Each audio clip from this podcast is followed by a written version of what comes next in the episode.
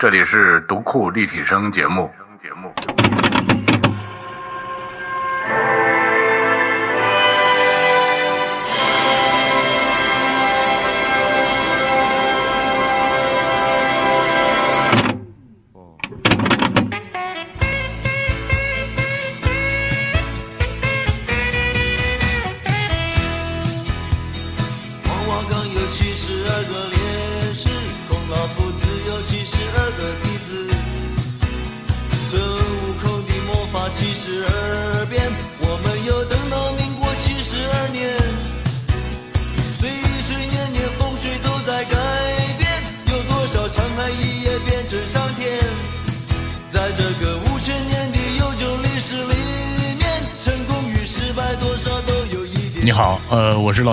现在呢是在读库的录音间里头，呃，我们今天呢来了两位客人，一个呢是我们的老朋友，呃，冯翔，冯翔，嗯，大家好，我是冯翔，我是读库的作者，也是读库的读者。啊，呃，另外一位呢是老朋友，但是多少年没见的，这些年一直在专心致志养娃的郭晓涵，小涵，对，大家好，读库的朋友大家好，然后现场的三位呃老师好啊，我是小韩，呃，也是算是一位乐评人吧，所以今天我们可能要聊一些关于跟音乐相关的节目，然后也非常感谢读库可以把大家聚到一起，一起叙叙旧、围围炉啊，哎，这个围炉啊，有点热，因为当年我第一次知道“围炉”这个词，真的就是罗大佑的那个演唱会，二零零二年、二零零三年那个跨年的演唱会，我才知道这个“围炉”这个词。这个词，呃，当时这个演唱会的名字就是罗大佑自己定的，叫“围炉”。嗯。呃，这个今天呢，我们的主题呢是跟罗大佑有关，嗯、并且呢，我就大家坐在这儿，我发现我们三个都当过记者，是吧？是呃，其实这个三个记者碰在一块儿，这好像是这这三个采访者没有被访者，所以呢，我觉得我们还是要明确一下这个角色，是吧？嗯，小韩，你来当今天的，你来更多的充当记者的这个角色。啊，好呀，吧小啊小记者跟两位那个前辈之前卖卖艺，看看我这个当家的本领啊，还那个嗯在不在？那今天我们的主题呢是关于一个我们非常喜欢的音乐人，就是。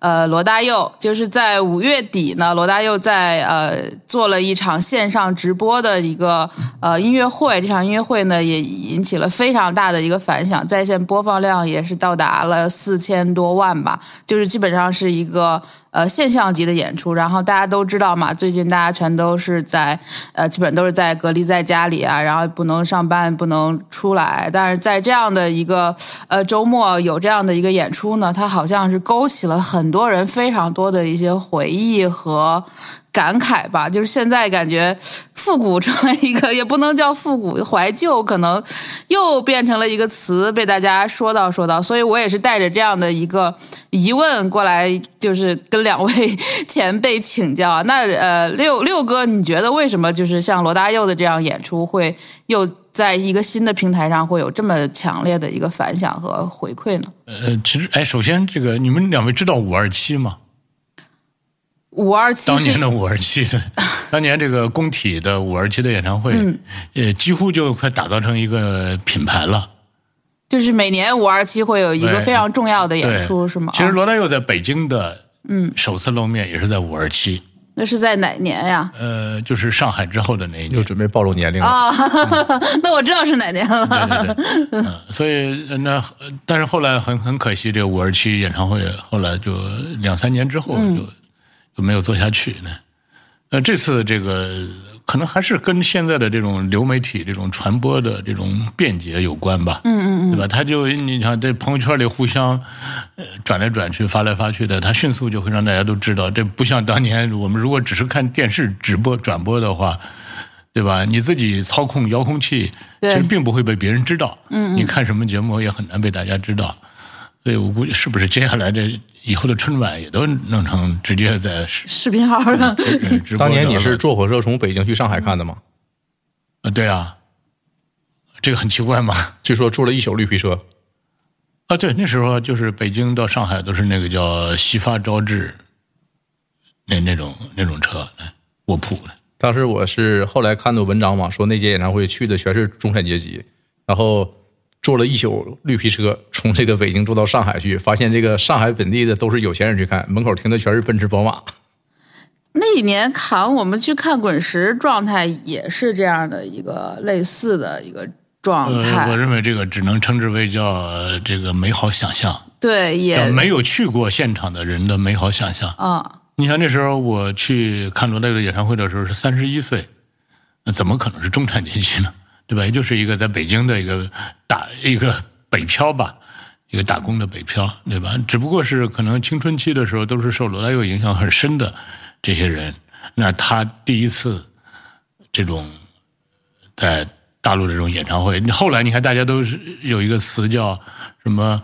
呃，还还周星驰一张电影票或者叫什么 什么，嗯是吧？那以前你就是应该说没有为人家罗大佑的 GDP 做过贡献，这次就呃见见真人做个贡献。其实大部分你看，这就是当年跟现在有个巨大的区别啊，就是你看刚才六哥说的，朋友圈里面大家一传，嗯，都纷纷争相显示一下，说我年轻时听罗大佑的，嗯，似乎在显示一种品味，大家互相传染一下，嗯，哎，所以你看那天朋友圈里面其实很少人说我在听孙燕姿，啊、但孙燕姿不是 更听的人更多？对的，其实孙燕姿是上亿，啊、对，那你是从什么时候开始是 以罗大佑为呃我可能是相对听的最晚的吧，因为我从小是听摇滚乐的，嗯，那时候我们从小是多小？呃九岁开始，嗯，对九岁开始听摇滚乐。对，你的九岁是多少年？是哪一年？一九九零年，啊，对，那时候呢，因为我母亲在这个一个叫艺术馆的地方上班，嗯嗯就是有好多同事搞音乐的，然后来家里玩的时候呢，或多或少带一些翻录的录音带，嗯，里边就有崔豹、崔健这些人。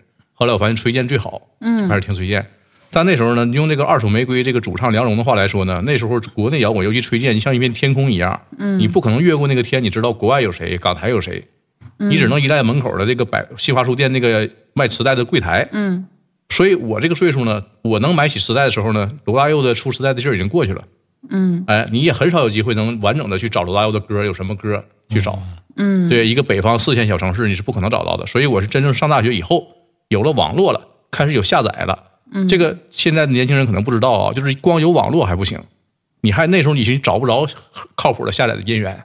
嗯，哎，所以呢，一开始有网络之后，大家都是互相认识了以后呢，比如有 QQ 了，比如我认识你小孩，咱俩认识了，你说你爱听罗大佑好，传个歌。传怎么传呢？我都是在家里边那个用 CD 在复制那张盘，我们叫烧盘，嗯，把盘拿见面拿给你，你回家拿 CD 听，或者拿电脑播放，嗯，是这样的。后来呢，逐渐开始有一些靠谱的下载的网站，开始发现罗大佑这个人，哎，我操，我说这个人太牛了，这跟崔健是一个档次，甚至比崔健还更高级一些，就开始听，是这样的。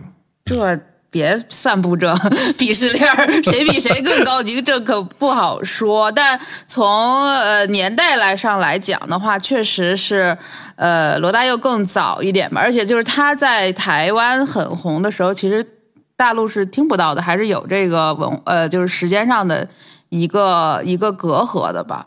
对于我来讲，我觉得我听我听罗大佑好像就是没有专门去听，就小时候有好多那个电视剧啊、武侠片儿啊什么的，就是有那个雪山飞狐，对 OST 现在叫，就那个里头有好多歌就是挺好听的。后来看看那个作作曲啊什么的，是罗大佑，就是我就是可能就很模糊，就还是沉浸在那个。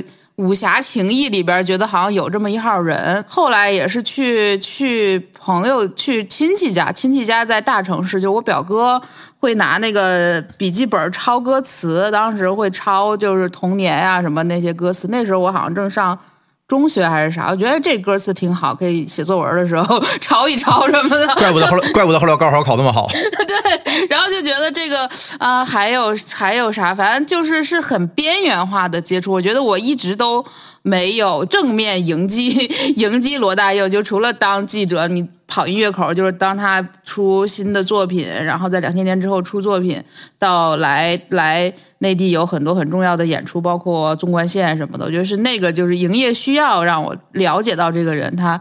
呃，真的非常的厉害，所以我可能再加上我可能也就是因为嗯、女孩儿吧，或者怎么着，反正就没有说与罗大佑正面撞击出特别电光火石的那一刻。但呃，六哥可以给我们讲讲，我觉得给我们讲讲对对，对对于您这一代人来讲，包括又编他的书，又听他的这个歌，看他的现场，罗大佑那时候本身就不是那么主流，对，那那时候可能大陆的这个真正流行音乐起来之后，可能大家大部分人听的都是什么这个张强、杨钰莹这种人，对吧？毛宁这种。呃，那么即使当时在港台来说，呃，罗我们那我们那时候心目中的四大天王，啊，罗大佑、李宗盛、赵传、齐秦，嗯，这算是我上大学的时候的四大天王吧。那罗大佑并不说就比李宗盛。就比赵传，就比齐秦更火。嗯嗯呃，也不是，你看我是八七年上大学，嗯，呃，我是我们宿舍老六，我们宿舍有老四，嗯他是来自大城市，是我石家庄吗？们一上大学，他是成都七中的，哦，呃，我们一上大学呢，就先被拉到山西临汾去军训一个月，呃，军训的时候，我和老四我们俩那个晚上还得站岗，啊，站岗的时候，老四拿出他的信纸来，他说：“老六，你看我写了一首诗。”我一看那首诗，你看就像那苹果价钱卖的没以前高，就就像那彩色电视变得更加花哨，能辨别黑白的人越来越少。我就疯了，我就恨不得给老四跪下。我说老四，我说你你太了不起了。我说你多亏老四是男的，整个他把七十二变那歌词整个抄一遍。你看，抄下来大家就是爱他说这是他抄罗大佑写的诗写作文，因为那时候，呃，罗大佑的歌在我们那个年代，就是靠不断的翻录录音磁带，大家听到。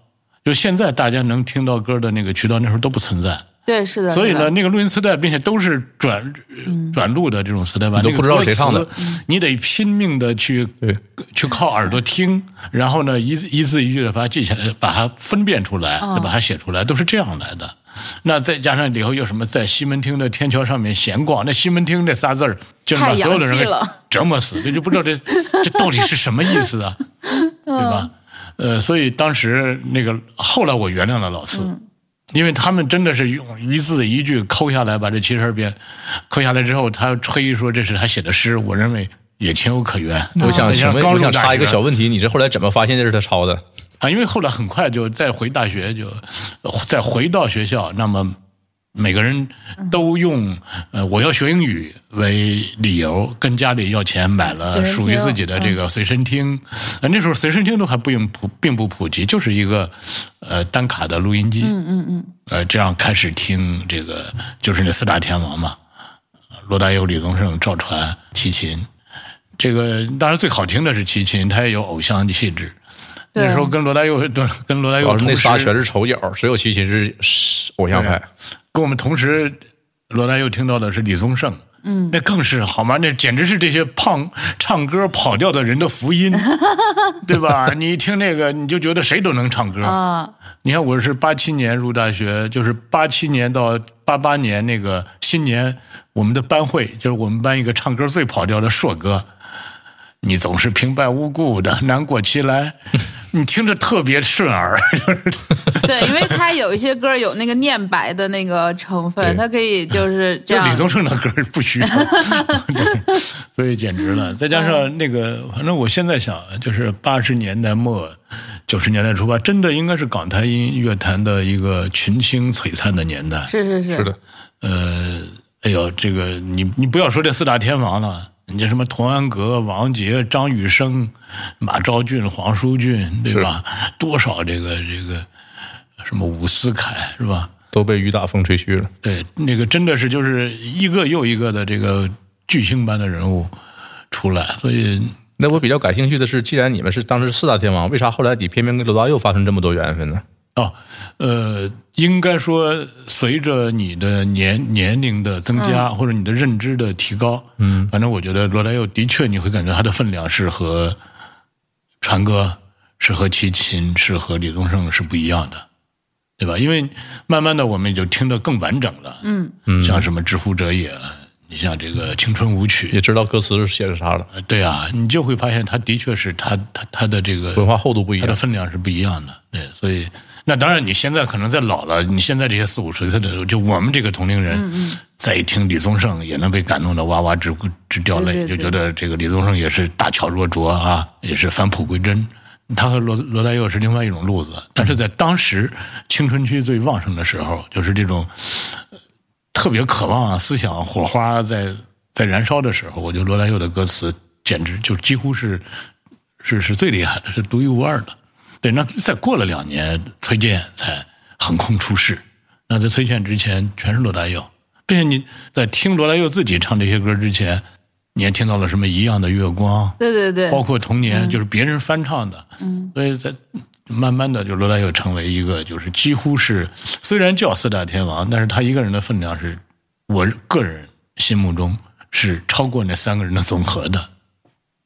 就是你如果是呃，就是现在再翻回去看整个这个历史长河上来讲，他的这个创作量其实也是最多的，无论是这种词曲作词的部分、作曲的部分，包括做制作的部分，所以他其实就是还是挺天才的，是一个就是在音乐素养上也是一个很有很有天分又很勤奋的这样的而且他的歌被别人翻唱的一个人，也是最多对，而且。他被翻唱的最多，而且他用他有好多歌其实是大量的在这个影视作品里嘛，所以他的那个流传度肯定要对，呃很就是很广，要广于就是你单单就是只是一个出专辑的这样的一个歌手，所以他应该算是一个。呃，唱唱作人吧，就是，呃，但是也很像，就是我觉得就是黑色时期的罗大佑，他其实其实很像 Bob Dylan，就是有我不知道你们有没有做过这些比较，或者是什么样的，就是他的歌为什么有分量？我觉得他还是非常抓住了那个时代的矛盾和那个节奏。后来你们做传媒啊，做啥的，研究过这个吗？你不是罗大佑研究协会的吗？我是罗大佑歌迷协会的编外会员。编外会没入哦，会、这个歌迷协会是以呃歌迷协会是八零后的这这群小朋友为主吗？嗯，这歌迷协会的会长是一个七零后的北京人。哦，对，这哥们儿痴迷罗大佑到什么程度呢？就他的头微信的头像跟微信的微信名，乃至所有微信朋友圈发的内容，全是罗大佑。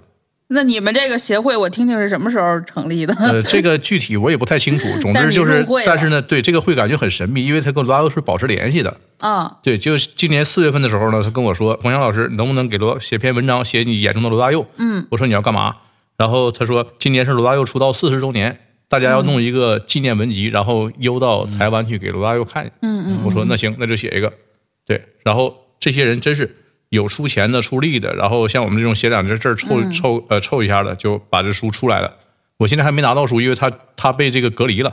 嗯，对我，但是给我传的照片，我一看是一个非常精美、非常厚的这么一个书。我说这些人真不是一般。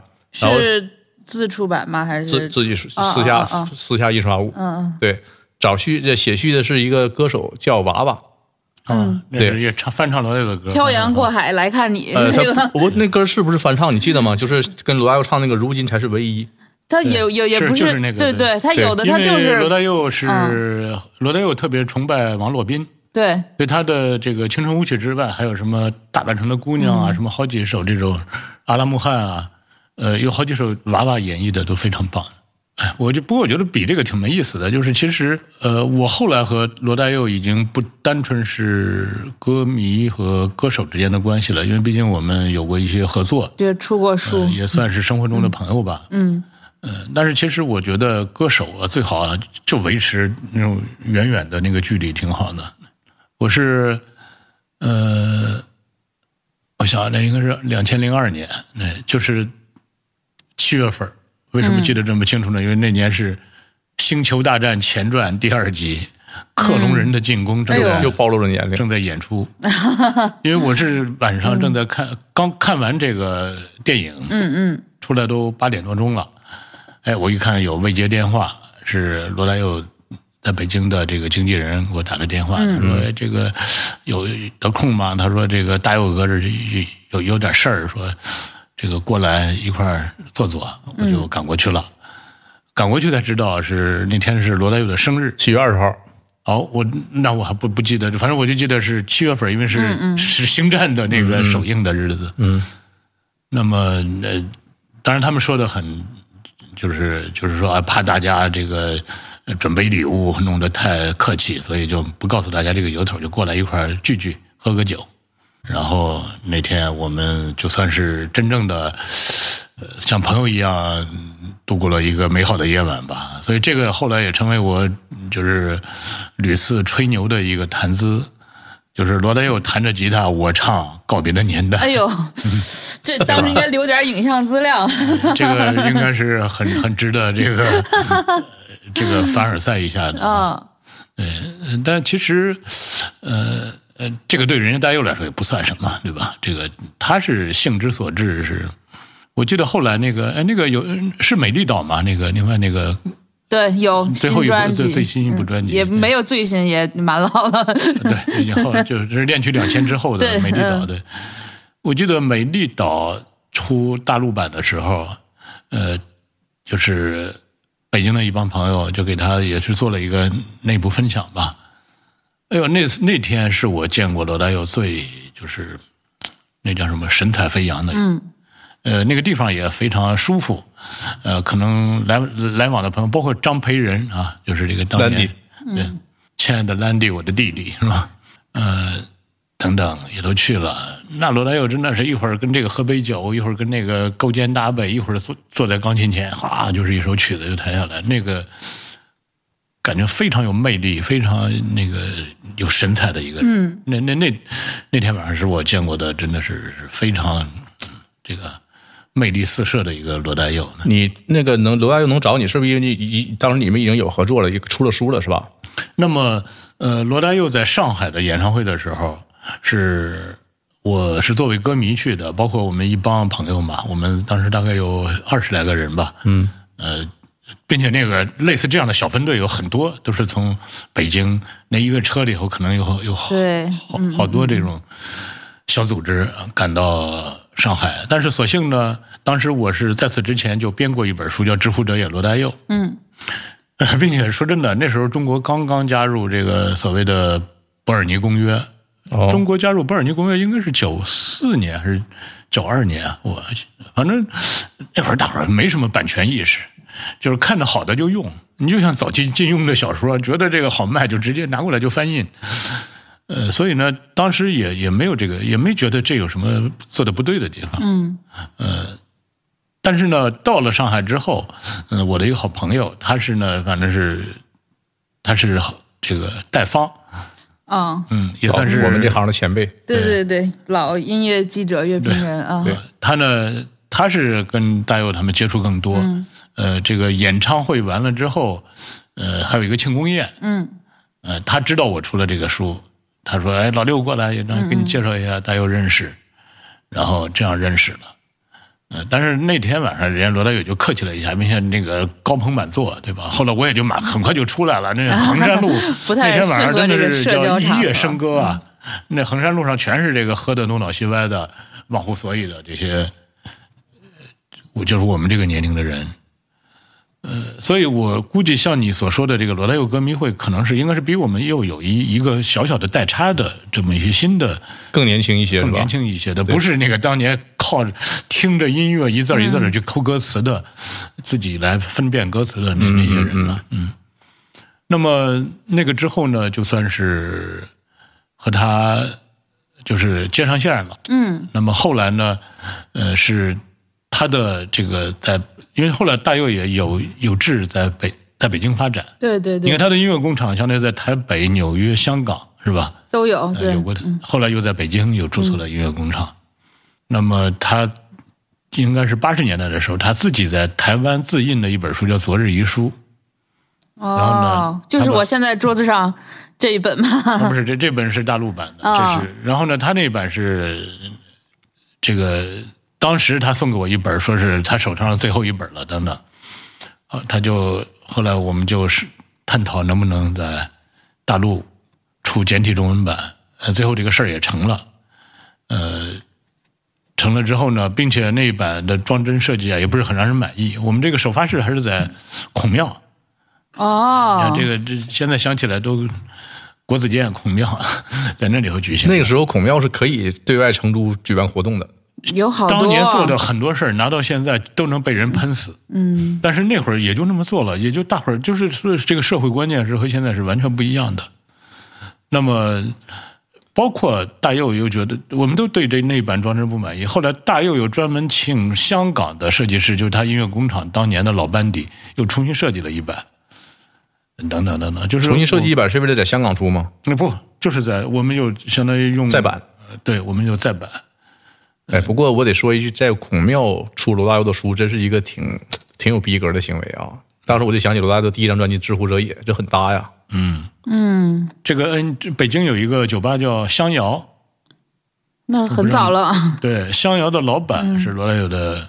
铁粉，对这个那个老板呢，也是那是跟我同时代的人，嗯，应该是跟我年龄相差无几，呃，他应该在商业上比较成功，所以很多这种罗大佑的这种事儿都是他赞助的，包括在孔庙的这个发布会，应该也是他赞助的。我觉得还是，就是因为有过这么一段这种接触吧，所以呢，就把原来歌迷对歌手的那种神秘感。那种膜拜感，多少有点打破了。完了，还是有点遗憾呢。嗯，对我先说一下，我今天带的这两本书啊，就是刚才六哥说的《昨日遗书》和《知乎者也罗大佑》。嗯，这两本书是我两年前认识六哥的时候，呃，因为我其实我很多年前知道六哥啊，那时候在网上看的电子版本，这个让我歌唱这个八十年代。嗯，对，然后呢，当时就看了。后来我认识六哥以后呢，我知道他编过罗大佑的书。嗯，然后呢，我想，哎，把这两本书买来看一下，就买了这两本书。刚才你说。《知乎者也罗大佑》这本书，你出的时候没有什么版权意识。嗯，这个书你查一下这个书呗。这个我看书是很多人写罗大佑的文章。对，呃，是你从比如说从报刊上看着写罗大佑的文章好，你就收集来就用了。那不是，还是说你约他们写的？那就就相当于是，他就像一个专杂志的专号。嗯，我这一期要做罗大佑的专号，我这周围那个喜欢罗大佑的这个是一手一抓一大把。那涉及那涉及什么版权呢？啊，那涉及什么版权呢？所以比如说人家罗大佑的肖像。人家那个我们里头的照片用的人家的这个唱片的封面，就类似这样的版权，你都没有得到授权。它理论上来说呢，它属于一个叫艺术评论集，这个本身是不是不侵权的？对。但是你呃，就是用了人家的这个东西，从应该得到人家的授权是最好的。但是那会儿完全没有这个概念。明白了，我说呢，就是跟你这本书几乎前后脚有一本书，你看过吗？叫《鲁大佑练曲练曲二零零零》。我有印象，对那本书也是一个罗大佑的这种音乐评论集，有好多文章是跟你这个书重合的。对对对，是不是？你这个书文章都是你约的吧？对对，那估计是他从从你的书里边摘出来用的。对，哎，周边产品这么多呢。对，我就说那个那样一个年代就这么过。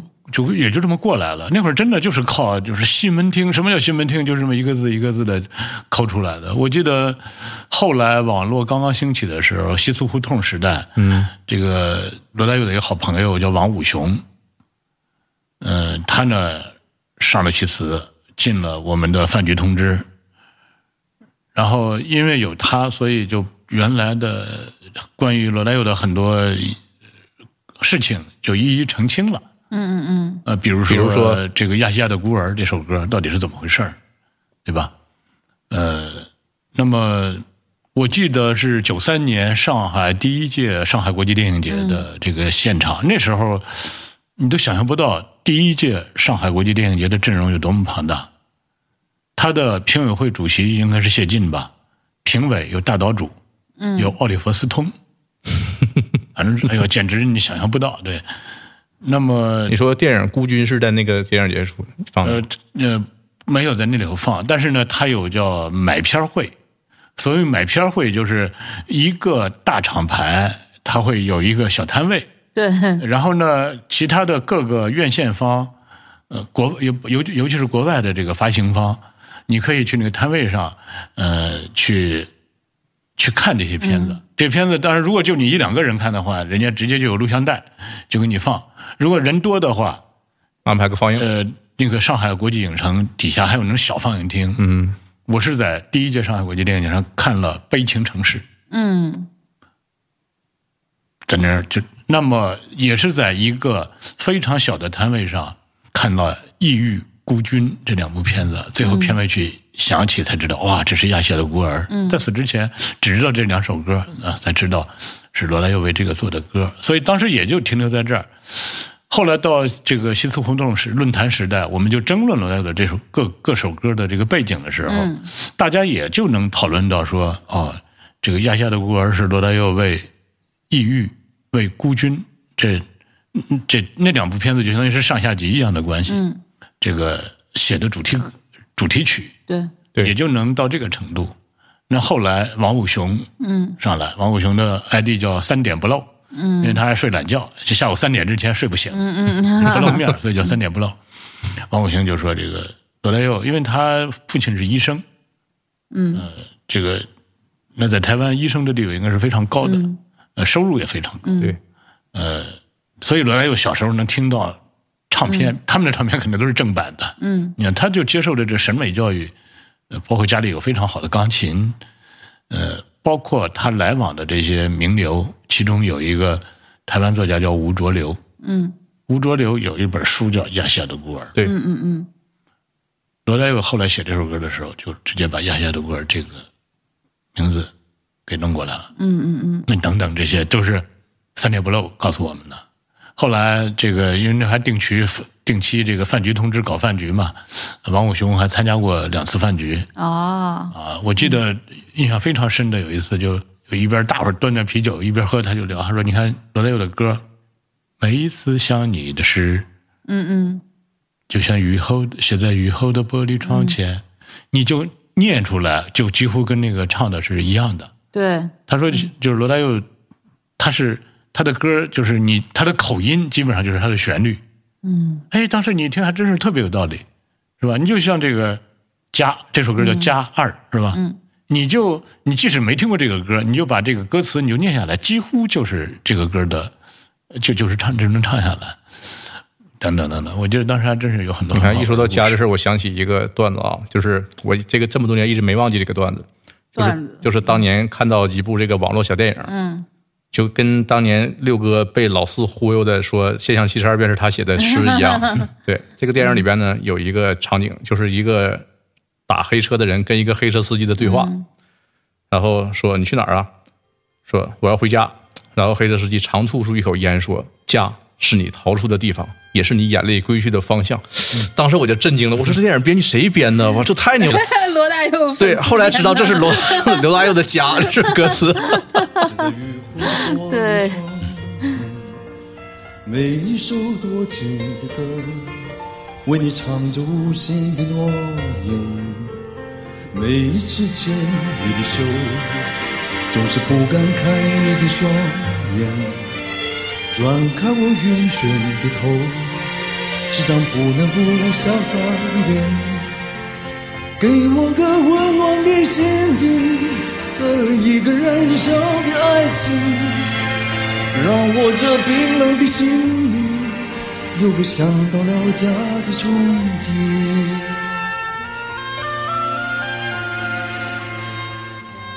那个电影里边还有六哥的形象出现，啊，对，不错，是以墙上的一个照片的这个形象出现的。啊，是吗？那个电影是当时王晓峰老师啊导演的一个电影，叫《小强历险记》。啊哦，好像有印象，那对两，千我们认识的好多人里边都在里边出现过我岂止是在墙上一个通缉犯的照片，我这里还配了音了，啊。哪个是你配的音？就是那个被打的惨叫的那个惨叫声。哦，确实那个年代人大家玩的比较有意思哈，你拿拿着这些东西还可以。叫现在来讲叫二创，其实那个 时候是那个时候，我记得是零五年啊，应该是嗯就互联网其实刚出来没几年，嗯没几年的时候呢，其实大家很大程度还停留在一个说信息隔绝的状态。比如说它里边说这个词儿，我根本不知道是罗大佑的，嗯，对我就以为他是自己创作的。我记得当时韩寒的第二本小说叫《向少年来飞驰》，你有印象没对有有，对，嗯。里边也有一个情节类似，说学校当时他们高中说搞这个音乐大赛，嗯，然后呢，大家都把自己写的歌乱七八糟的拿出去获奖，有一个人得了冠军，说特别宏伟大气，这哥们儿，这这个曲子特别好。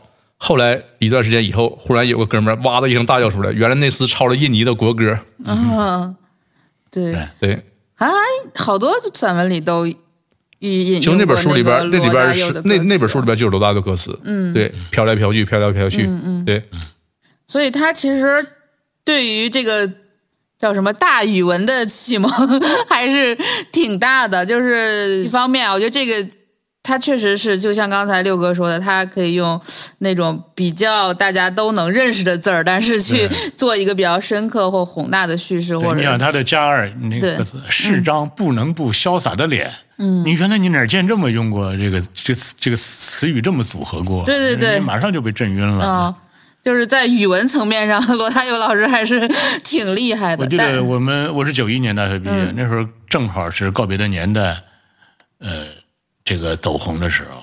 我们这个分手的时候就道一声别离，忍不住想要轻轻的抱一抱你。你真的想不出比他更更牛逼的这个词来了。冯翔，冯翔老师，那你比六哥年年年正好小一轮。小一轮，那你喜欢罗大佑的点在哪儿呢？嗯，我觉得是这样，就是我后来这个认识了六哥以后，六哥送我一本他当年写的《让我歌唱八十年代》啊，我就发现一个点，就是说我虽然跟六哥差了一轮，但是有一个点让我总能 get 到，就是他经常会在书里边或者在评论什么事儿的时候加一两句罗大佑的歌词。嗯，哎，后来我发现说这是个很好的办法，就是说第一呢，它是一个文化的密码；第二呢，罗大佑的歌词呢，其实你看上去吧是。用都用的都是没有大家不认识的生僻字，嗯，但是呢，它表达的意象呢，让你觉得说，第一非常明快，第二呢，它又比较耐看。举个例子，就好像说一个颜色一样啊，比如说我也喜欢崔健啊，我是崔健论坛的群主，崔健的颜色大家都知道是红色，嗯，罗大佑的颜色呢，我更加想称之为黑色或者说咖啡色，就是红色呢，你看着非常火热，嗯，烈，但是呢，它很容易变色，嗯，崔健跟那个年代其实绑得很紧，嗯，对，所以说你看三四十年过去以后呢，你发现崔健那个年代就感觉远去了，嗯，哎，罗大佑呢，他比较耐听，他的歌词你会发现说可以用在很多场景，表示很复杂的、很隽永的感情，就好像唐诗一样，哎，唐诗宋词，你看过了一千多年吧，你用两句，大家还能体会到那个意境，还觉得不过时。对，罗大佑呢，我觉得有点类似的意思。所以你是因为六哥才喜欢罗大佑？不不不，，这这个都不至于。是我我跟我看到六哥写的时候呢，已经听了很多年罗大佑了。嗯，就是有了网络以后，疯狂的下罗大佑，下了八十多首歌。嗯，对，有好多都是现在网上下不着的，回头你要不要我传给你？嗯，我我不不太需要。六哥觉得呢？嗯呃，就是所谓的这种文艺青呃文这个什么文艺范儿哈。那么罗大佑呢，应该说把这个所谓的文艺范儿给他拓宽了一些，也粗壮了一些，是吧？你这个文艺基本上一想，这个文艺青年就是多少有点这个矫情，有点这对个，对，娇柔造作，甚至有点小题大做，就有点这种。但是罗大佑基本上他是很大气的，对吧？你看他的《将进酒》啊，是吧？什么各种这个未来的主人翁啊，这种都非常的雄雄浑在里头。所以我觉得这个是给了当时的，就是我们那个正，就是文艺青年、文艺正当年的时候，呃当头一棒，或者给了一个很大的一个精神上的一个一个滋养。这个是你是不得不承认的。后来我记得，嗯其实你看像他这种小情歌，呃，包不管是《光阴的故事》啊，《童年》啊，嗯，呃，什么《恋曲九零》《恋曲八零》，他也比其他的情歌要耐听。对，也要大气得多，对是吧？日当然，你用一句非得带一点性别特征的话，就是特别汉子气，嗯，是吧？当然，你现在一这么一说，这个也又又政治不正确了，那在此之前，一个人失恋了，你唱你唱的那个歌都肉麻的不得了，都特没出息。有了唱着罗大佑的歌失恋，觉得还是一个，是吧？哦，原来这个适用度在这儿呢啊你啊。看，比如告别的年代这种，对，你就是感觉说，其实他不像一般人说失恋要死要活很痛苦啊，嗯就是表示一种淡淡的惆怅，嗯，对。但你听这种感觉心碎欲绝的时候听可以，你这个感情逐渐淡下去之后也可以。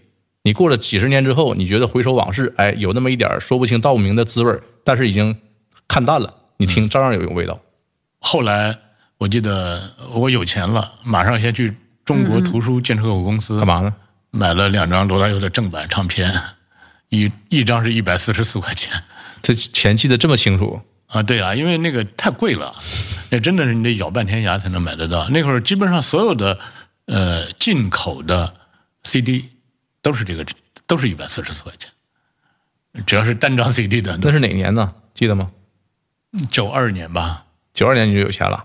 呃那时候我的一个月的买张唱片的钱还是你别，你先你先吗听听陆游当时挣多少钱，你还记得吗？你当时挣多少钱呢？呃，我如如果不上夜班的话是七十块钱，如果上夜班有五十块钱的加班费是一百二十块钱。你说一个月，对这就叫有钱了。对然后买了一张一百四的唱片，对啊，俩月嘛。当时都是这样。上次我们聊天的时候也是，就是那为什么那个时候的大家要就是歌特别经典，就是因为太贵了，所以你买完你要往死里听，就是一定把它听个几千遍，你才觉得它就是买值了。完了，所以那那时候的歌，无论是摇滚乐也好，还是说呃，这种就是像罗大佑这种歌，因为一般人他也不会花俩月工资买唱片。真的花俩月工资买唱片的人，就是真的已经热爱到一个极限了。那他这个极限被满足之后，就是会反反复复、反反复复听，然后会特别的呃珍惜。就小韩，你这么说，我忽然想到一个另外一个点啊，就是如果当时的话，这个唱片这么贵的话，那唱片公司他也有义务说精致的筛选每一个能推出的歌手，争取别让这个歌手砸我的牌子。那个时候是筛选的呀，你想他刚才说的这四大天王，差不多都是滚石，滚石吧，就是罗大佑、呃李宗盛这些，那。已经被筛选了，就是如果没有被唱片公司筛选，他们也出不来。你现在大家老说现在的歌不好听，或者什么网络歌曲太 low 了什么的，就是没经过筛选，没有经过筛选。但是就是唱片业，他那时候他嗯，一张专辑它是有格局感的，嗯，搭配对吧？第一首是什么？第二首是什么？A 面是什么？B 面是什么？企划嘛，那个时候它是整个有一种整体，是的。那你现在人们基本上都是单曲，并且我估计单曲都没耐心听了，就听一个副歌就得了。嗯，对吧？就听高潮旋律特特特好听的副歌就够了。呃，这个确实是后来我也特别不适应这个。那原来基本上你听着这首就是听着这首歌的时候，你的心里就开始预预热下一首歌了，因为那个唱片被你听了多少遍之后，你就会有这种反应。对，所以哎，我包括后来又改成这种网络下载啊，什么 M P 三这种，我。用了很长时间才转换过来。我就原来就特别喜欢，就是在外头上班累得跟孙子似的，一回家把这个唱片打开，音响打开，那个音乐哇，就一屋子那个饱满的，就是把屋子整个充满的那种感觉，你就会觉得特别安逸。哎，那后来这个 人们也都没有这种了。呃，现在我在家里再放一个大音箱，家里人都会觉得吵死了。但就会觉得你会干扰到别人，嗯，那就自己去悄悄听就得了。所以，哎，真的是不一样的呢。对，那时候去年吧，去年罗大佑不是金曲奖的那个终身成就奖嘛？二零二一年，当时不是马思芳写的颁奖词那回。对他就说，音乐在在罗大佑身上看到音乐不仅是音乐，还是一个小说，还可以是一个长篇小说，还可以是一个呃散文，还可以是一段历史嘛。所以他其实就是。用他比较感性的语言，其实是在表达，就是罗大佑的音乐，他确实这个含量、含金量还还还蛮高的。因为呃，其他人比如说做流行歌，尤其像比如唱片工业，就是比如早期像什么滚石啊这些唱片公司是怎么做，大家也都是跟欧美一样，就是做流行歌，大家是从也是选曲嘛，就是我凑十首歌，十首歌，然后大概有。呃，我会有一个主打歌，有有有一两压一两首主打歌，然后大概市面上这些是怎么样？其实我们听过的大部分八十年代的流行歌还是这样的一个企划。但罗大佑因为他自己会作词、会作曲，甚至会制作，又很懂就是各种乐理，所以他所有东西他属于一个创作创作人吧，所以他就完全自己做主，一二三四五六七八，就是他每张专辑从《植物者也》开始，他都是自己企划，其实是企划过的。因为在这之前，七十年代他也出。很多情歌，所以就是当他以一个黑色的一身黑的这个戴墨镜这个形象出来的时候，他就已经给自己做过企划了。这种企划，他就是跟当年的那个时代、那个时代需要的这个声音，以及他自己就是想去用音乐表达的东西，他已经完全想清楚了。如果他不是那种就是我声音嗓嗓音条件很好，我想当偶像，是完全两两回事儿。就是他自己。其实一直又为什么说他有点跟 Bob Dylan 很像，就是他一直在他在塑造罗大佑这样的一个角色，就是是通过音乐来塑造的，是通过一次次事件来塑造的。那不是所有的音乐人，尤其是在流行音乐领域里面，不是所有的人都要走这条路的，是很少的人才会走这条路。你看土摩托老师采访罗大佑，他写罗大佑是怎么炼成的？对，那个我觉得非常，就是他那个大土壤是一个什么样的土壤？包括罗大佑他自己的家庭的这种渊源。包括他自己的这种灵感的来源，包括那个你看很多歌的那个创作过程，那《知乎者》也是怎么完成的，对吧？是一个日本音乐人把配曲完成之后，伴奏带寄给罗大佑，罗大佑在这个就跟唱卡拉 OK 一样，自己再把自己的人声、自己的歌词部分再贴上去，然后最后才合成歌，这样完成的，并且那个日本的那个配器。那哥们儿后来再也找不着了，人间蒸发了。你看，这都是搁到现在都是不可不可思议的故事，就是在那个年代。包括你看《童年》那首歌，听着有点火车的吭腾吭腾吭腾往前走，就是就是罗大佑在火车上写完的曲子，他有很多这种特别特别奇妙的这种东西。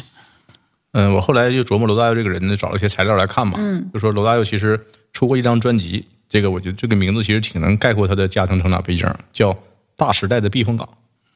你看他那时候台湾就是台台海冲突啊、国际冷战呐、这些事情，其实罗大佑家并没有沾着。啊，那是一张自选自选集，好像是对啊对呃，今天早上这个这不是上海这个解封嘛？我朋友圈发了首歌，就是选的这张专辑的，嗯嗯，叫《相逢上海》。嗯，对，这个曲子我觉得特别好。六哥有印象吗？对，对，然后呢，罗大佑的家庭就是这么一个，像刚才六哥说的，就是他爸就听音乐，嗯，哎，然后他爸还是个医生，很有品位，然后呢，呃，愿意让子女接触音乐，从小就让罗大佑听一些唱片，贝多芬呐、什么的，对，给他特别好的音乐教育。然后当然呢，跟所有的中国父母一样，也是想让子女过一个安稳的、稳妥的、高薪的生活，所以也让他考医学去当医生。罗大佑他家从这个说的语言就能看出他们家这个智商和文化层次来，就是他爸爸这阵儿呢是两百年前从广东梅州移民到台湾的客家人，嗯，他爸一直会说客家话，然后呢在台湾生活你还会会要会说国语嘛，嗯，对。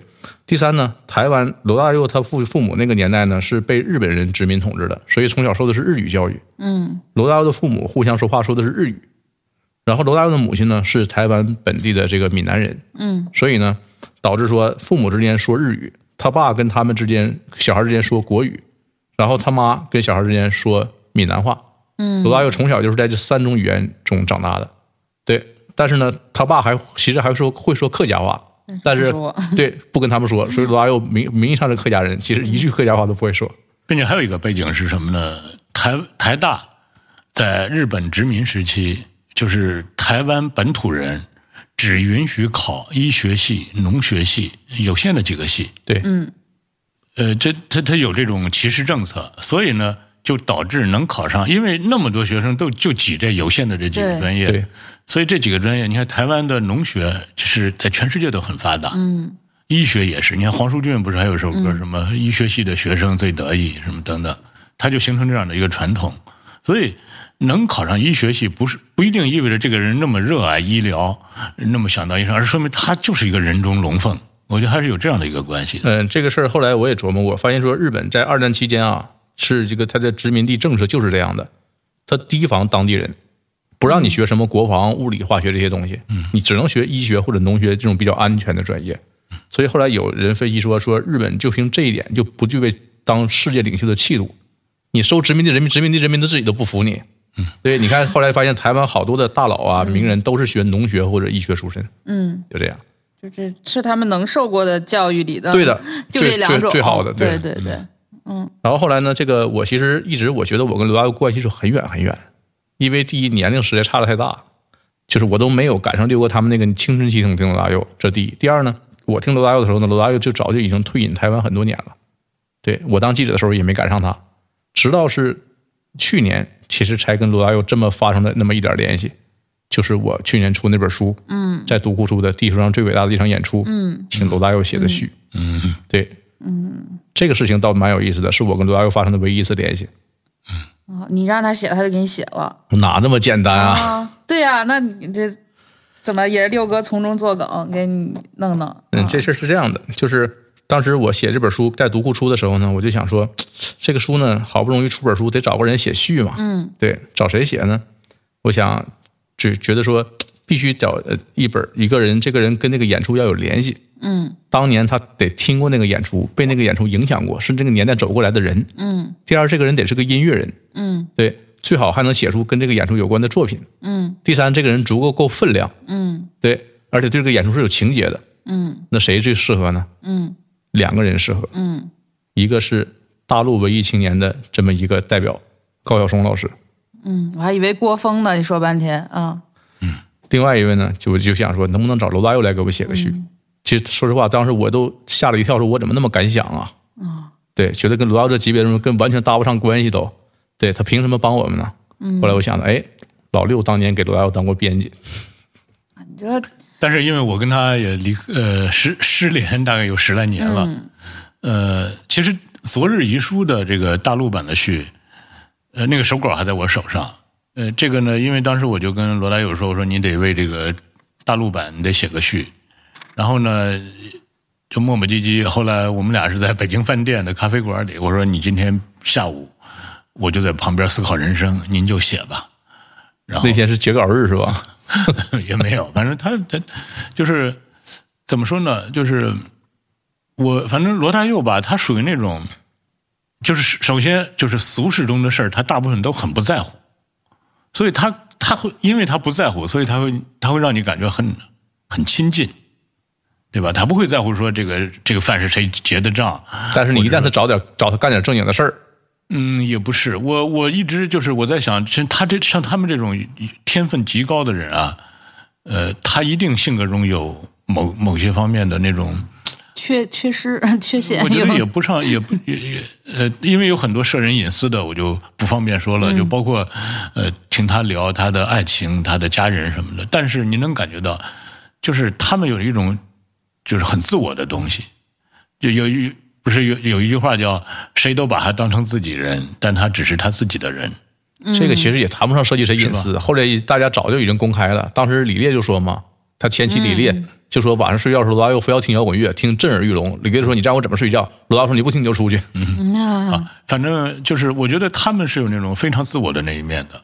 当那一面爆发的时候，可能真的就像暴君一样。对，呃，他在跟我们的合作中也是有些磕磕绊绊的东西。嗯，但是，一旦呃那个非常紧急状态过去之后，哟，这人就是如沐春风，特别好。对我，我这个脑脑海中还有好几幕就是这种，一个就是像这个，我就在那个咖啡馆里，他写的就是说在，对嗯对，我我就在那儿就过，我待会儿过去看一眼，写完了没有？待会儿过去看一眼，写完了没有？包括他在北京注册了这个音乐工厂之后，哎呦，那个真的是一段创业时期啊！你想那个两千那会儿他都已经五十岁了，一个应该说也算是誉满全球吧，应该是是吧？一个大音乐家，就在那个故宫那个胡同里的一个，那就那种招待所一样，招待所的那个食堂一样。我记得跟我一块儿吃饭，冬天冷乎乎的，点那种什么这个麻婆豆腐什么的，呃 还有什么醋溜白菜，这个喝这个什么汤啊豆腐汤什么的。吃完了，我就记得这么清楚。嗯就往外走，他突然他就那个就就抱了一下我的肩膀，他说：“老六，他说未来北京一定是一座非常伟大的城市，你一定要相信我。”哎呦，就就他他那么一说，你就会特别有感染力。嗯，就是那种，我觉得他他有的人他的那种是浑然天成的，就他那种感染力也好，或者那种魅力也好。包括那时候我们都用那个摩托罗拉那个翻盖手机，旁边还得插一根小笔，啊那个小笔写东西。然后他突然有一天老老六，他说把你的手机给我，他说我换了手手机号了，还是换了 BB 机号了？说我再给你写一个，咔咔咔咔，他就给我把他的那个就录入了，录入完了之后，他说我的手机那个笔没了。我说您拿去，等等，就有很多这种特别好玩的这种。嗯，挺逗的。所以现在我我后因为后来可能我的这个手机通讯录就是转来转去的，没准我现在这个有的这个罗大佑的这个就是还是当年他北京的手机号。传下来的，对。写写下亲自写给你的，对。你看这个 还有很多就这种特别，他你说他是一个呃就是那种天呃赤子之心也好，或者什么也好，他有很多这种很性情的地方。对，就是跟普就是我们常见的那种社交场合不一样的东西，并且说真的，我和他肯定不没有到那个朋友或者到那种程度，对吧？就是一个合作方，偶尔还能说说几句话，就是这种关系。但是你能感觉他那种对你的那种亲和力啊，或者那种然后我想的是，六哥跟罗大佑当年就有这关系，这找罗大佑肯定是轻而易举嘛。对，结果我跟老刘一联系，老刘说我跟罗大佑很多年没联系过了。对。那大家都在为你那个付出啊，对，在然后后来种音乐理想我看我看这事儿还得自己找车，还得自己去找罗大佑去。你怎么找呢？两条路子。嗯，第一条路子是我是干媒体出身的嘛，对我就先搜罗大佑专访，看谁专访过罗大佑，我认识的。哎，正好有一条，你们可能都看过，就几年前一条专访过罗大佑。哦，是吗？哎，跑台北去专访，那时候还没有新冠嘛，嗯，就是跑台北去专访罗大佑，拍罗大佑的家呀、罗大佑的孩子啊什么的，对。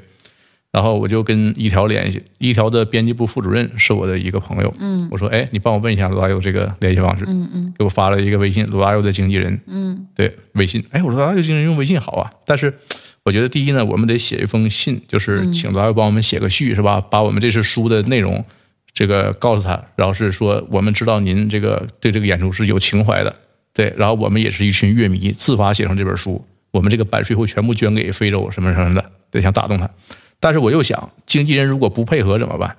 啊，对，所以还得另外找路子。所以第一呢，我第一我自己在写这个那个信，第二呢，我把这个微信给六哥，我说六哥你联系一下，对，你看经纪人跟经纪人说一声，看看叙叙旧是吧？能直接联系上我。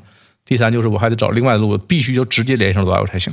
嗯就找了谁呢？找了我的另外一个朋友，这朋友我们都认识，是个南京人。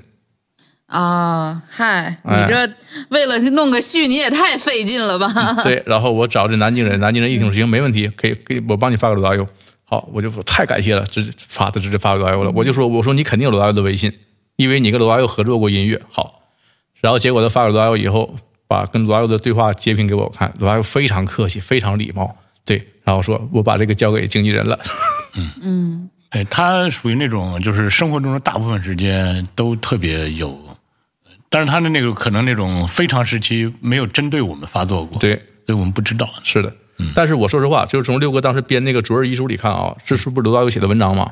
我就看那些文字，就看出罗大佑这个人内心一定有非常黑暗、深刻，甚至可以说残酷的一面。就他那里边写的很多意象，我看着都非常触目惊心，我都不敢写。你说一个给我们的听众，你比如说罗大佑描写出他的梦啊，他的梦，你看就有很多很古怪、很残酷、血淋淋的意象。嗯对，比如说想这个怎么解剖一只猴子呀，什么什么一拳打在瓷砖上，什么全是破碎的，什么我大体记不住，就这个意思啊。我看说这个人内心得孤独和痛苦到什么程度，才能写出这么牛的歌？我现在大体明白了。但是这是罗大佑二三十岁的时候的文字，包括他里有写有一个类似中篇爱情小说吧，这个《昨日遗书》里头，就是写他，就是他怎么来描摹一个女人的美，哎呦，写的还是挺是的。挺了不起的。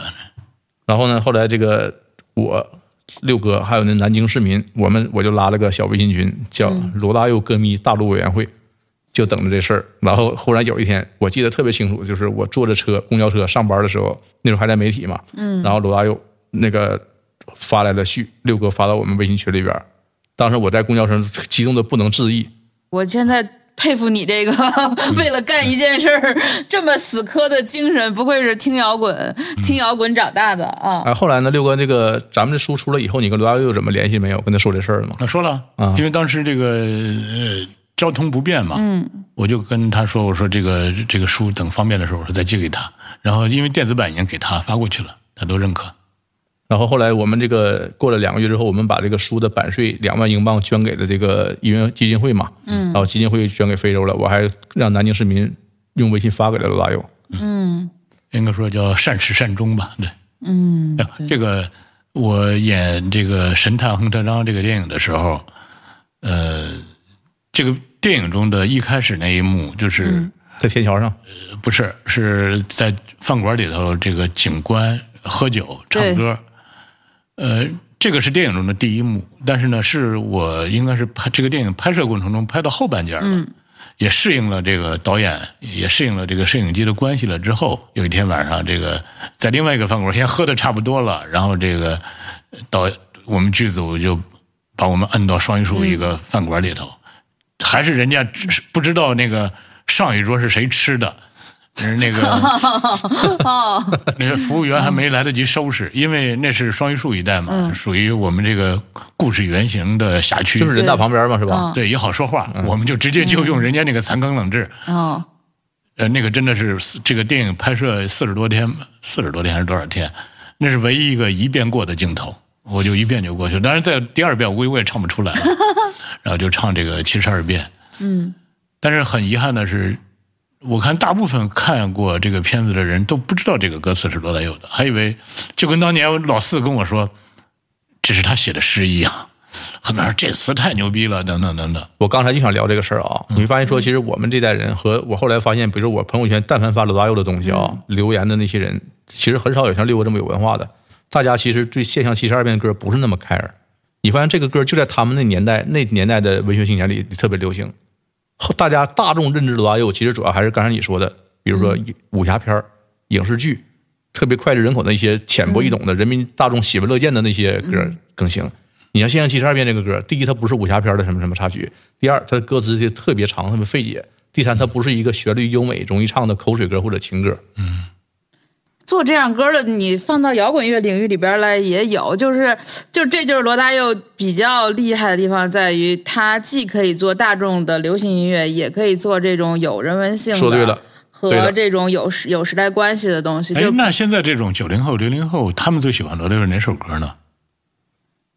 九零后、零零后喜欢罗大佑的哪首歌？这个问题问的好。你朋友圈里发那天演出的里有九零后和零零后吗？极少，对，我觉得他还基本上是在七零后、八零后哦里，就是大家会觉得是一个有有我们这些六零后六零后、六零后、七零后、八零后吧，我觉得是哦主体。九零后和零零后喜欢罗大佑的哪首歌？对，你想他的这些影视歌，什么《你的样子》啊，什么《追梦人》，呃，什么《滚滚红尘》，这也都那些已经是都属于我们八零后人的童年回忆。这都已经是老掉牙的影视剧了。是的，对，那现在他们应该也都不看这些。对，对，对，反正就是他还是属于就是嗯拿到当下来讲，还是属于怀怀旧的那一挂。但是其实，但是罗大佑自己吧，就是这两年做的音乐其实特别好，就是尤其是他不是二零二零年做了那个《移花东路记》嘛。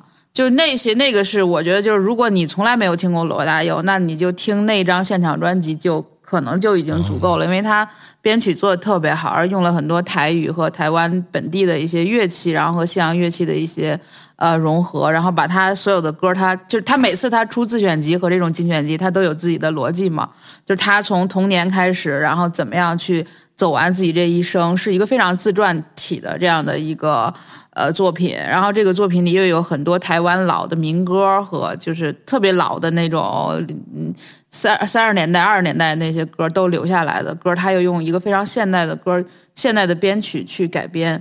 就我觉得，如果是一个真的很喜欢音乐，或者是喜欢民谣音乐，或者是喜欢，呃，就是这种很很丰富编器编编乐器编配的这样的一个年轻人，就是可能再过两年，就《移花东路记》这张专辑的制作、编曲等等，它其实是一个很教科书感的这样的这样一个量级吧，就是你不得不不去研究这样的一张现场专辑，包括它用的是用视频播放的方式，它呃怎么样去收音，怎么样去做这个呃录影，它其实用了非常现代的一些科技手段和语言。这个我觉得是可能要再过两年，可能它会变得更我不知道这个时代还有没有这个翻台的这个机会。我记得当年那个罗大佑出那个《恋曲两千》的时候也是，嗯，我和我的那个好基友，我们赶快买回来，嗯。放到录音机里，我们都听得都面面相觑，说怎么这歌这样啊？当时都听着都不适应。哦，他恋曲两千是跟那个上海什么一个弦呃呃做古典音乐的一个弦乐还是什么啊就是合作，然后又加了大量的 MIDI，就是很少有人是用这个 MIDI 加那个古典音乐。是个实验对他那很多。歌词，你就感觉罗大佑像个化学家一样。对他就是既在做融合，所以其实就是每一就是像这种生命力比较长的音乐人，你去分阶段的去听他，其实是蛮有意思的。就是黑，就是现在大家说起来，罗大佑很多歌还是存在，就是前三张会被提的更多，因为他的那个社会性和人文性更高。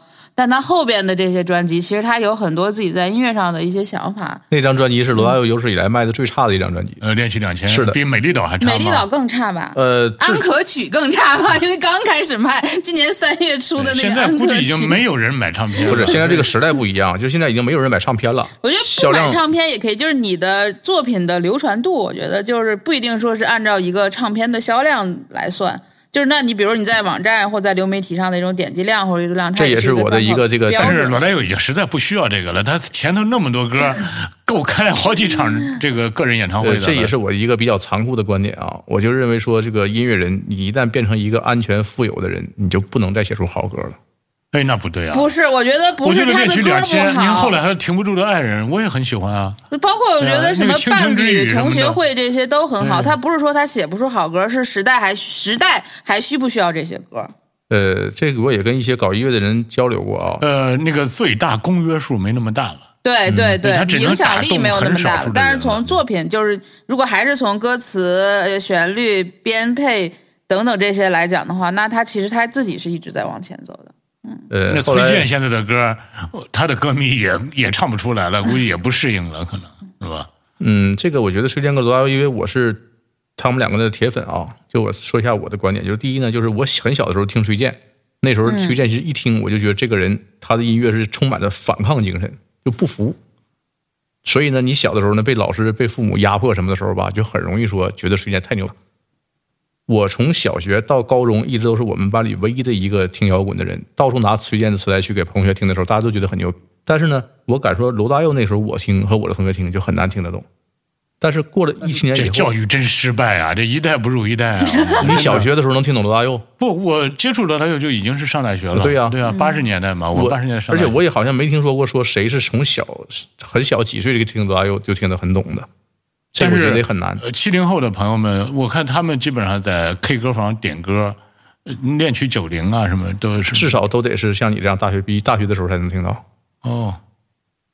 你想，你你听罗大佑的时候是八七年的时候，对不对？就你的意思是，罗大佑是大学生听的，但是高中生就能听懂崔健了，是这意思吗？高中生再往前点儿，你只要想反抗，嗯你都能听懂崔健里边的反抗意味。但罗大佑呢，他比较耐听，你小的时候听不懂，你长大了是像那句俗话说的嘛，嗯，年少不懂罗大佑嘛。等你中年以后，经历过很多沧桑挫折，被社会毒打过很多遍之后，你听罗大佑唱的太对了，就这么回事儿。嗯好吧，我们姑且相信你这种说法。所以我觉得罗大佑将来还会翻台的。嗯，对我这个我是比较有信心。但是崔健将来别人能不能再把崔健捡起来？比如再过几十年以后捡起崔健，捡起那个时代，我可能觉得可能只有时代的考古意义，就是说大家想考证那个时代，才会把崔健翻出来说这是符合那个时代的声音。但罗大佑，我觉得他符合很多时代。人到中年的时候，每一代中年人可能都会听。但是这俩我觉得都有那种叫空前绝后的意义。对，它不仅仅是空前的，而且是绝后的。所以，这个更残酷，比我说的更残酷。那可就是这样嘛，对吧？就是你的意思是，呃，崔健就只适合在他这个歌产生的，比如说前后几年内来听。但是，比如说你再过了时间再拉拉到二十年之后，或者是怎么样之后，你不会时常想听。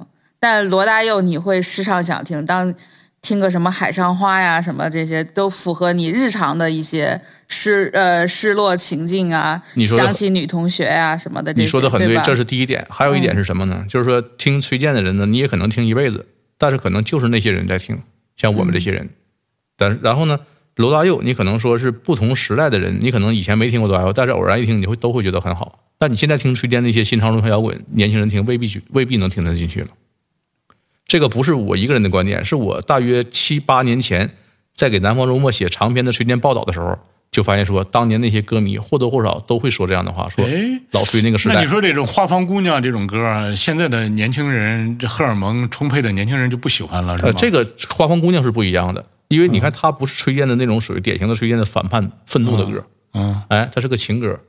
那也那那那罗大佑也是情歌那罗大流传的光阴的更故事，久那你啊对啊说他不也是很他很大的？那些反叛的歌也不会流传很久啊，就是他就是只是说在呃创作比例上，罗大佑的情歌和日常就是讲时间的讲就是人情世故的这些歌比量比崔健多罗大佑就是量大，啊就是，他太海量了，就是他一改了，就是情歌里也是 top ten，反抗歌曲也 top ten，然后这个思乡的什么怀念家乡，哎，对，然后你发现情歌和思乡怀念人情世故的歌可以流传很多年。这些它超越了时间吧，就这些东西是超越时间性的。但是他一开始炸，还是因为他当时跟社会、跟时代的那个急剧的那个摩擦力嘛，对吧？但是他后来的东西，可能它变得就是更有时间的这种呃柔韧性了，然后所以它的流传度会更高、更广。你看当时说到《知乎者也》出的时候，被评为台湾最伟大的专辑第一名嘛。我想这个当时谁评的？你记得吗？哪个杂志来的？我不是，他一直是那个，就是台湾有一个什么几几年到几几年百大唱片，就是几乎罗大佑所有的唱片都是这个百大唱片里。第一名是《知乎者也》嘛。嗯我想这个就是那个媒体精英操控媒体的时代评的东西。如果是凭流量或者凭销量的话，估计这张唱片很难评为榜首。呃，不，这罗大佑销量不差，这就每一张专辑出来都是几十万张的水平。嗯，他能排的比那些流行的歌手更高吗？呃，应该更高。你说罗大佑不仅艺术性更最好，连这个销量也是最高的。他前最起码前三张的销量都是很高的，就是你从市场上来讲，它也是个咱别说很高，就是能不能跟流行歌手 PK？你就是我现你现在问我没有查，但是你你回家去查，它应该不差。它就是不能说是最高的，但它最起码前三名里会有它。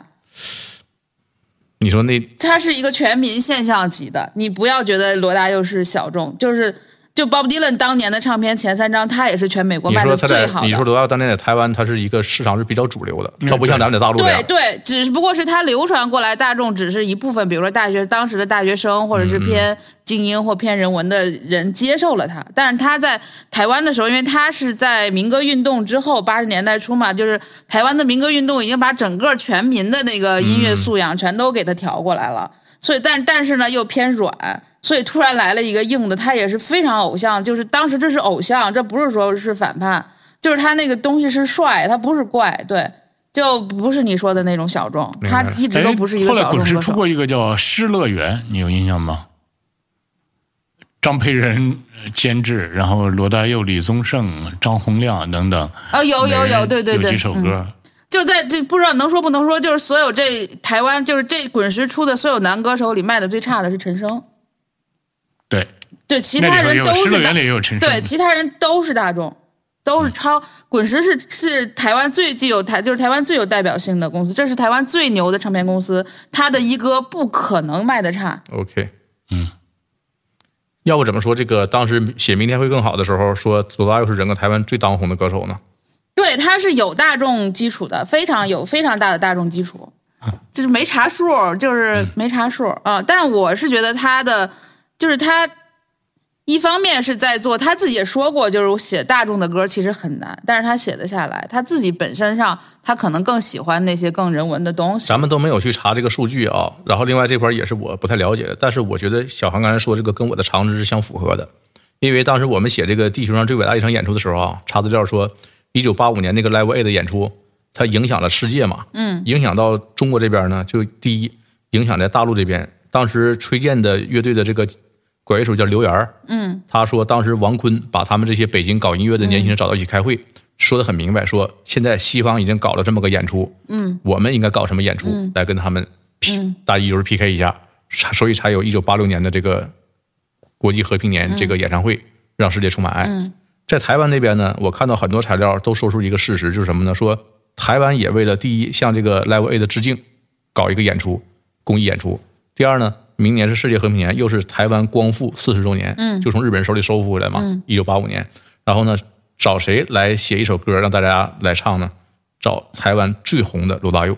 你看，这就跟你说的它就是有大众基础是相匹配的。是是，它销量最起码前三，很可能第一，你查一下啊。然后这里边有一个很诡异的小花絮，就是说，去写这首歌的时候呢，他们有两个想法。第一呢是用作一首公益歌曲，给台湾这个什么文化基金会募款，募多少几百万新台币写一首歌。第二呢，当时执政还是国民党嘛，国民党的小心思就暗戳戳的说这首歌就是国民党的这个类似于一个形象代言的感觉。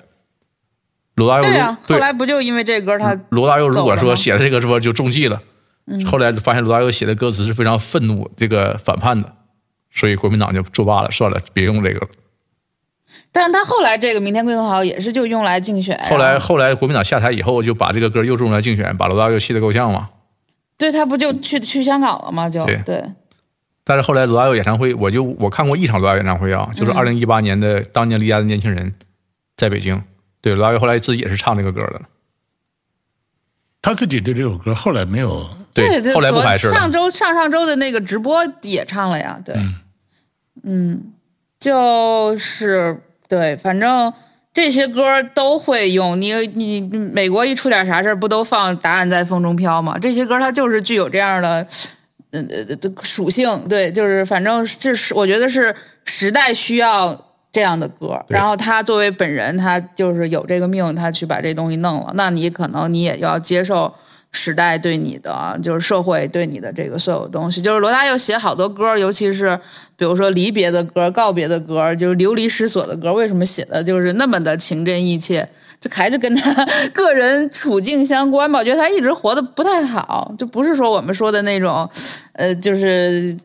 就是盆满钵满那种状态。他其实，在九八八十年代，就是做音乐工厂的时候，包括他后来去纽约，包括去上海、去北京，其实他一直是一个很勤奋和多产的一个状态。但是他并不是一个，就是那种 你感觉是那种功成名就的那种感觉。就是一个人为什么那么创作力爆棚？那我觉得还是。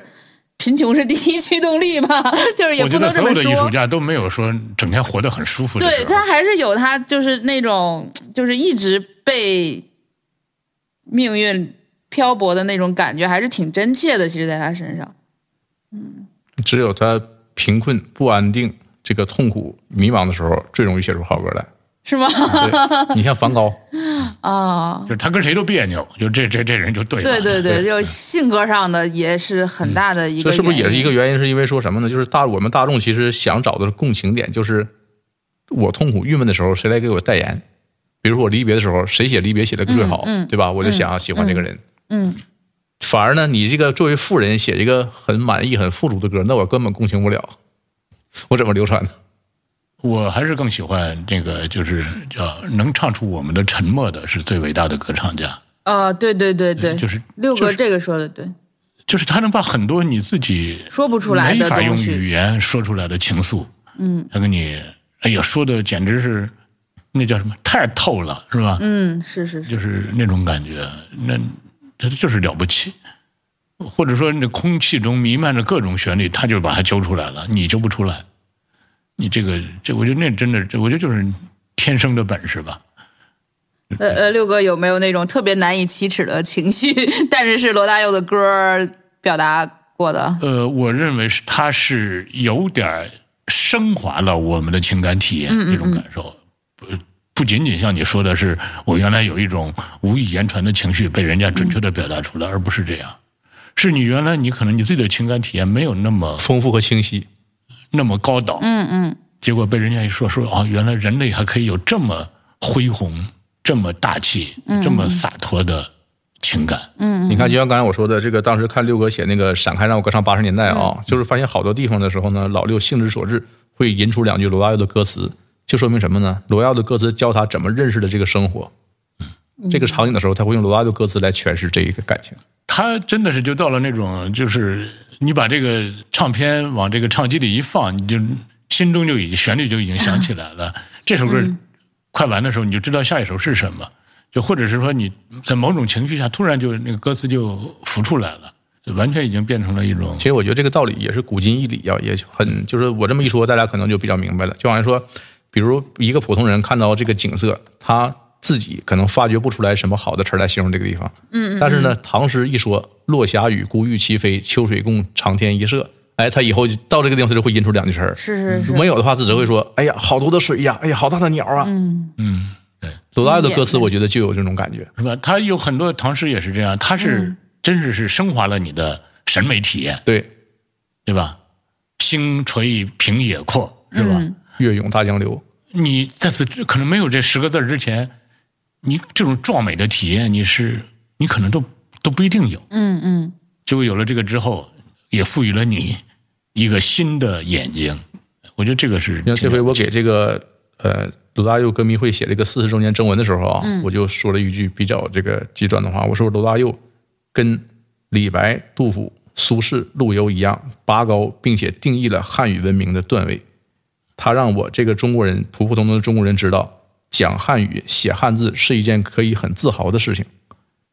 嗯，还能背下背下来自己写的 写的文章也挺不容易的。但是你这么一说，我觉得就是刚才咱们不是一直在说嘛，就是从呃文学的角度、文字的角度或大语文的角度，罗大佑也是有他的一席之地的嘛。这个刚才我们讲了很多我们个人的体验，其实那在就是这个。独立音乐不是，也不是独立音乐，流行音乐吧，华语音乐的这个传承上，其实也有这么一脉相承吧。其实有好多它的影响，就是除了影响我们普通大众或者是普通文艺青年，它其实对音乐人的影响也蛮大的，对吧？那要不您给我们分享分享？我知道我今天是替替谁来的，是吧？我替你喜欢的一个喜欢罗大佑的音乐人过来上个班儿。你是怎么看这种就是在呃华语音乐里边这种创作的一个传承吧？呃，这个传承其实我觉得可能呃不仅限于华语乐坛了，因为你看，就拿罗大佑来说啊，他这个传承是据我知道的很肤浅的来说啊，就是他大家都知道他一开始学鲍勃迪伦嘛，嗯对，他也说了鲍勃迪伦是以影响的最大的歌手之一。嗯那鲍勃迪伦是受谁的影响呢？受伍迪·戈斯里的影响。嗯对，鲍勃迪伦那个自传你记得吗？那个编年史，还说到他特意开了很长时间的车走山路去看那个伍迪·格斯里晚年什么什么的嘛。伍迪·格斯里就是当时摇滚乐属于早期发展阶段一个蛮重要的民谣歌手，然后他到鲍勃迪伦，鲍勃迪伦到罗大佑，罗大佑再到下边这一层这些音乐人。其实我觉得好的音乐真的真的是可以不分国界的，但这个前提呢是说这个时代的技术已经能够让你这个音乐充分的达到一个传承的层面。嗯除了技术之外，还有一些比如别的时代的因素啊、政治的因素啊。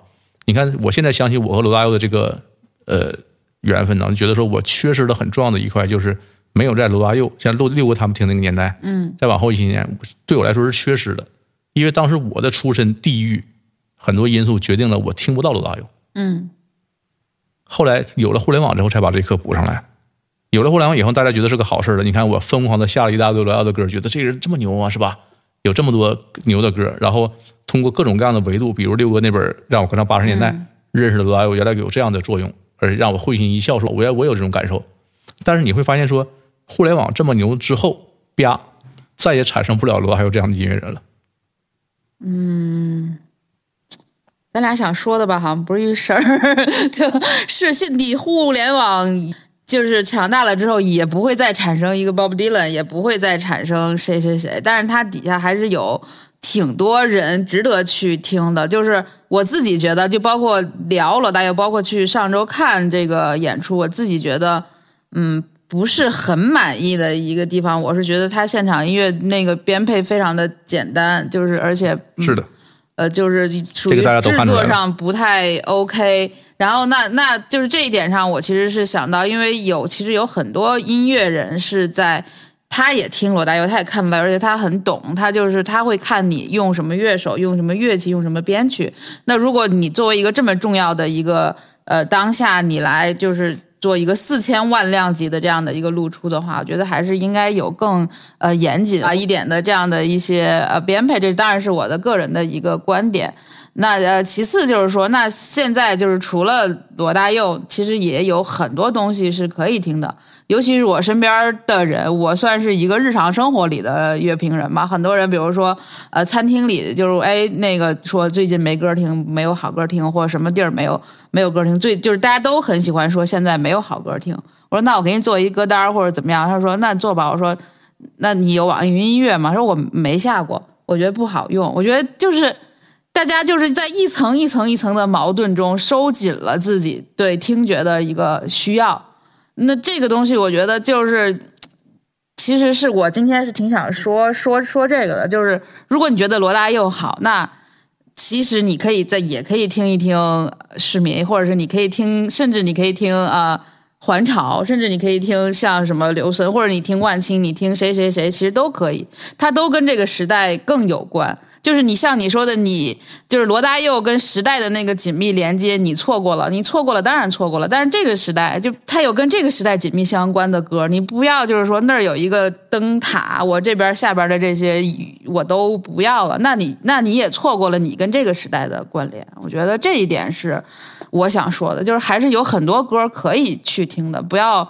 封神是封神一个人，然后把其他的地方都给空白了。我觉得这个是对于一个你喜欢音乐的人来讲，那这个是你自己的一个缺失。我觉得可能还有一个原因啊，就小韩说这个道理，我觉得挺好的。就是第一呢，就是我不是说听了罗大佑、崔健他们过气儿了以后呢，我就没什么可听了。对呀、啊，你要还是有很多人可以听嘛。去听啊。对，但是第二呢，往前走、啊。你比如说，比如听苏阳啊、万青啊、嗯、这些，对，也都是日常在听的。但是另外可能是不是还有一个原因是说，我们离那些被封神的音乐人，就是因为他时代离我们比较远，才导致这种封神效应呢？那不会啊，那罗大佑在他就是最鼎盛的时候，他已经被封神了。对。当下出来即封神，万青也是第二张专辑出来就封神，没不需要那个。罗大佑的青春舞曲的时候，在他、嗯、那会儿，因为大陆是没有机会看到他的现场，如果有机会看到现场，我相信一定也是。我记得，比如说罗大佑，你看赵传，赵传在首体的那场演出，嗯，那时候我们还上大学，那只有土豪级的家里有矿的同学才能去。嗯，那他去现场跟传哥最后握了一下手，冒着大雨回到学校，哎呦，那一个礼拜都舍不得洗手啊！大家抢着跟他握手，用跟传哥握过的手打麻将，那是那 输了一个礼拜钱？输了一个礼拜钱都舍不得洗手。那对啊，那那如果那会儿罗大佑来到大陆开演唱会，那那当时那个戴方把你后台引进去跟罗大佑见个面，后来你出来有多激动啊？呃还好吧，我觉得就是那时候，那时候你已经三十多岁了，对啊，就是相对也比较矜持了，哎对，呃，可能呃就不像那个如果二十多岁的时候，上大学的时候，对对对对，另外也比较有钱了那时候。呃，还有一个，你确实是，就是那个环境会给你一种，因为他那个环境不是一个歌手和见歌迷的一个环境，人家就是朋友之间的一个庆功宴，嗯所以你到那之后，你说哎，大佑这这合个影，或者是签个名，也显得很不得体，所以就握了一下手，也没合影认了一下。嗯闪亮的日子，哎，我一直在想一个话题啊，我们就拿艺术史来说，你说伦勃朗和毕加索有可能颠倒过来吗？就先有毕加索，后有伦勃朗吗？是不可能的吧？不会。很难。我相信音乐史也是这样。对，是的，是的，是的，嗯，它是不可能，嗯就这这这一代一代的就，但是很可惜的是，对，逆转现在就是人听音乐几乎没有代价，当然这代代价大到呃无以复加，就是嗯所有的歌都被被其他的歌稀释，或者被其他的媒介稀释，你也很难说。有神圣感，有仪式感，或者说专心致志的，我我把这最近的一个月所有的空闲时间都献给一一张专辑，也没有这个时候了。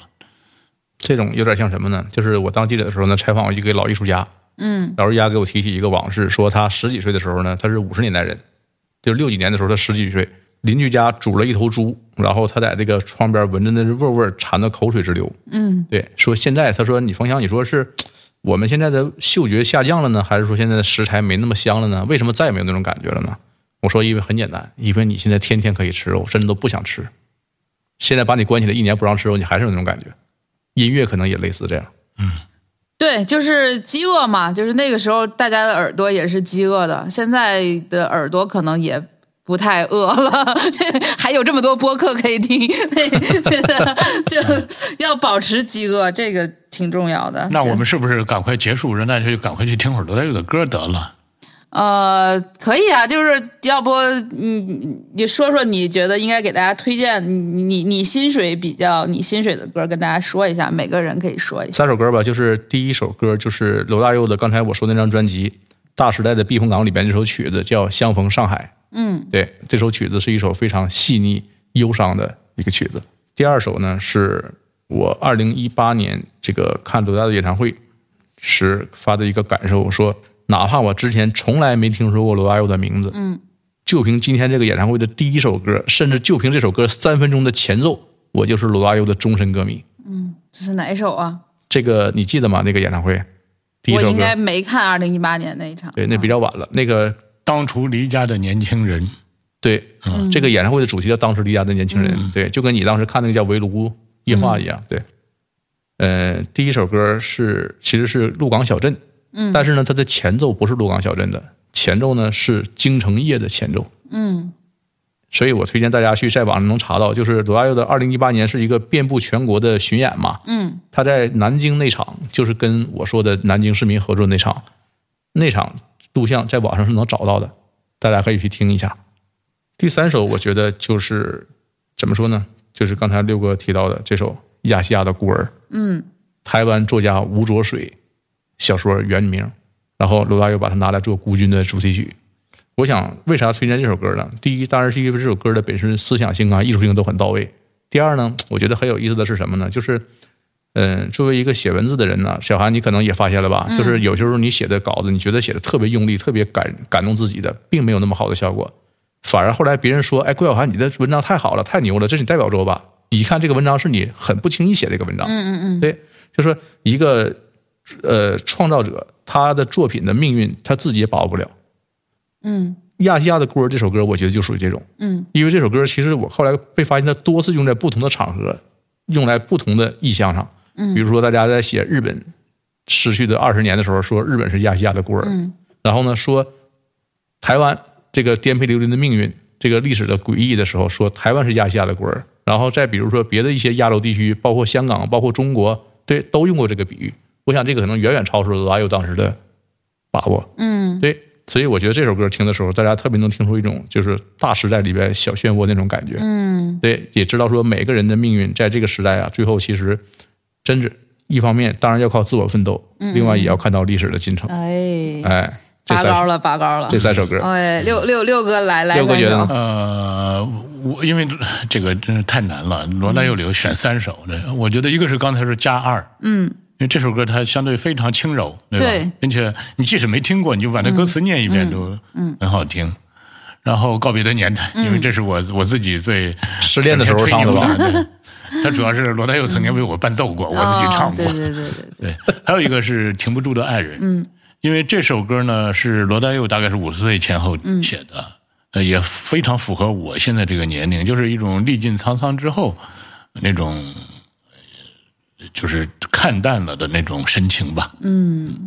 小韩你呢？我推荐我我说一个吧，就是听罗大佑未必像攀珠穆朗玛峰那样去上去。我是我可以讲一个我超小道怎么听 罗大佑啊，就是我是那种喜欢台湾小清新乐团开始起家的，就是比如说听个陈绮贞呀，听个啥啥啥的那种。其中台湾有一个这种台团，当年叫九二九，是是是挺清新挺好的。然后九二九的那个呃主创叫吴志宁，他是吴胜的儿子。就是吴胜，就是台湾的诗人，然后一个很大的一个诗人。呃，罗大佑有一首歌是《五乡印象》嘛，其实就是吴胜的诗。